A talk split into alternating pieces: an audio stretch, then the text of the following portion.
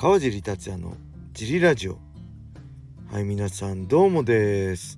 えー、茨城県つくば市並木ショッピングセンターにある初めての人のための格闘技フィットネスジムファイトボックスフィットネス代表川尻がお送りします。はいそんなわけで今日もよろしくお願いします。えーと昨日は結構何もせずダラダラしてましたねえっ、とね日曜日の夜ね9時半頃ねえー、娘と一緒に寝ちゃったらね夜中の2時頃起きちゃってそっから寝れなくてね、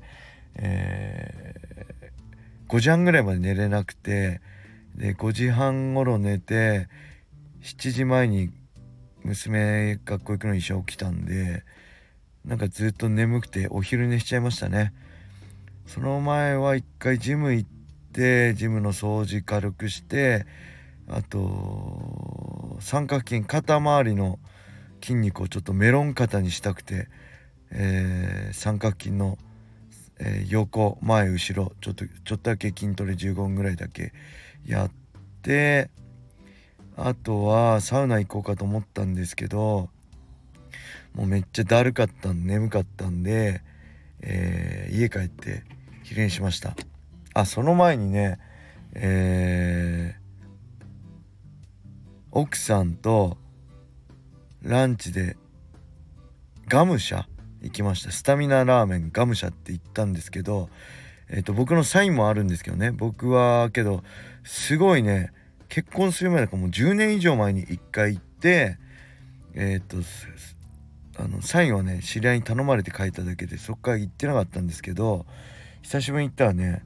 うんって感じでしたね。なんか前行った時はえっとね僕具合悪かったんですよ。でその翌日インフルエンザになってたんで多分インフルエンザで熱あったまま言ってたんで味があのあんま感じなかったのかなと思って今日その後にあんま自分的にはね好みの味ではなかったんで行ってなかったんですけどなんかなんか奥さんが行ってみたいって言うんでどんな味か忘れちゃったから行ってみたいって言うんで行ってみたらねまああんまり好みではなかったですね正直申し訳ありません。そんな感じの、えー、月曜日でしたね。あとはえっ、ー、と百田直樹さんの「地上最強の男」っていうボクシングのねえー、ほんとベアナックル時代からの歴史を紹介してる本読み終わったんですごい面白かったですね。これ興味ボクシング興味ある方は是非読んだ方がいいと思います。なんでまた、えー、湊かなえに戻りました。今読んでるのは「サファイア」っていうのを読んでますね。やっぱ湊かね。面白いですね。はい。そんな感じで。えーとレーターもいっちゃいましょうか。川尻さんこんにちは。いつも楽しく拝聴しております。えー、縄跳びサンドバッグがあまり上手じゃなくても強い選手はたくさんいますか？ご回答よろしくお願いします。あいますね。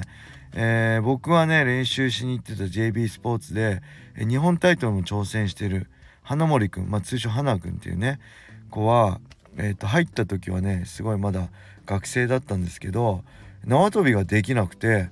僕知らなかったんですけどね。で山田さんがつきっきりで100回飛べるようになるまでなんか1時間とか2時間つきっきりで一緒に縄跳びやったって言ってましたね。そういう子が、まあ、日本タイトルにね挑戦できるまで強くなったりとかもあるし、まあ、僕が一番このエピソードでねあの印象強いのは鈴木悟さんですね。ボクシングの、えー、ミドル級でしたっけ？の日本タイトル持ったり K1 でね正人選手とやったりね SB のベルトも取りましたよね。確か。鈴木悟さん。まあ今現役やってないですけど、えー、やっぱダイナマイトでね2006年鈴木悟対正人の一戦が一番みんなには印象強いのかな。うん、でその鈴木悟さんが、まあ、JB スポーツでねチーム黒船で一緒に練習してたんですけどえー、もちろんねボクシングの実績知ってたんですけど悟さんってね練習中も16オンスのグローブだから大きいグローブ、えー、まあライトスパーリングとかねガチスパーリングとかやるようなグローブで、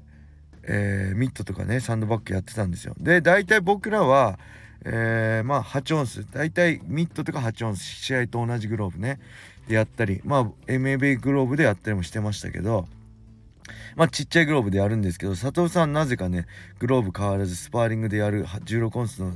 グローブでやってたんですけど初めてね佐藤さんのサンドバッグを見た時ねもうほんとねマジでって思ったんですよ。あのえ本当にボクシングのチャンピオンだったなと思って。ほんとペチペチペチペチやっててね全然強そうに見えなかったんですよ。えマジで？と思って。本当に強かったのこの人って。僕あんまボクシング詳しくなかったんででね背高くてねめっちゃイケメンで本当に優しくていい人なんですけど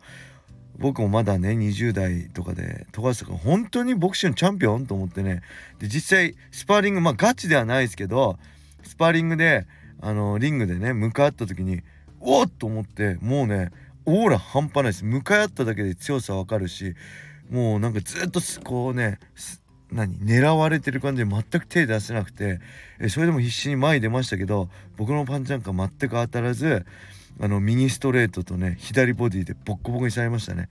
うわやべえもう半端ねえと思ってほんとこのサンドバッグ打ちと全然違うなと思って。でまあいろいろねこう仲良くなってか話聞いてみるとすごいね頭か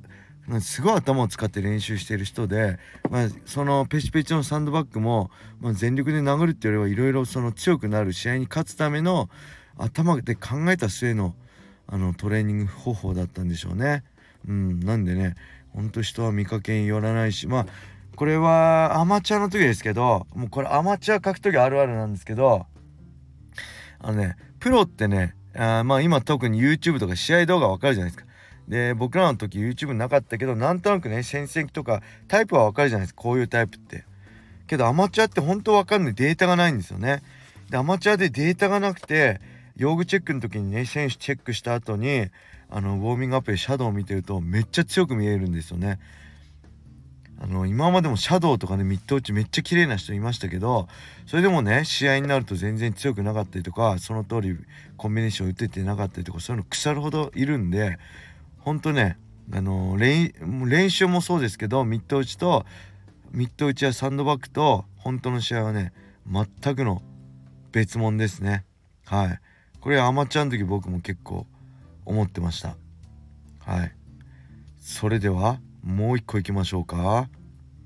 川地さん小林さん時々よしこさんこんにちは、えー、シュートプライド武士道時代からのファンのよっちと申します。早速ですが質問です。以前お送りしたレターの回答で現役続行は井上先生の、えー、個展に後押しされたとおっしゃっていましたたバカボンドも、えー、バガボンドも愛読されているとのことでなかなか新刊が出ませんが先のストーリーが気になりませんか？私はかなり気になります、えー、実家の父の、えー、書斎に原作の、えー、宮本武蔵 by 吉川英治が眠っていますがそれを読んでしまいたい気持ちと読むとバカバガボンドの新刊を楽し楽しめないかもという気持ちがずっと戦ってます。現在活字中国中毒の川地さんどのようにお考えでしょうか、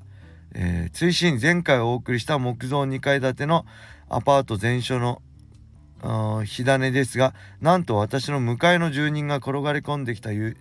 人にこれだけお金をやるから出てってくれと言ったの。を逆恨みされてトイレットペーパーをぐるぐる巻きにしてライターで火をつけたそうです。犯人は当日のうちに出頭しましたが未成年で、えー、卒業間近で火災保険もえー、更新してなかった私はまさに火事のもらい損でした。おーなるほど。放火だ。怖いですね。はいそしてこの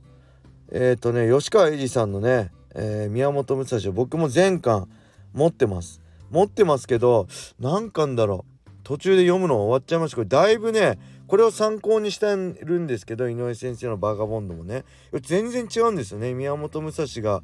えー、耳が聞こえなくなかったりね。全然違うんであのー、なんかいまいち乗れないで途中で、えー、読んでないですね。ただなんか多分今住んでるね家には持ってきて読もうと思って持ってきてると思うんで探せばあるかと思うんでね、えー、ちょっと活字中毒がまだ続いてたらちょっと見てみようかな改めて一巻から読んでみようかなと思ってすごい長いんですよね。10巻以上確かあったと思うんで。うん。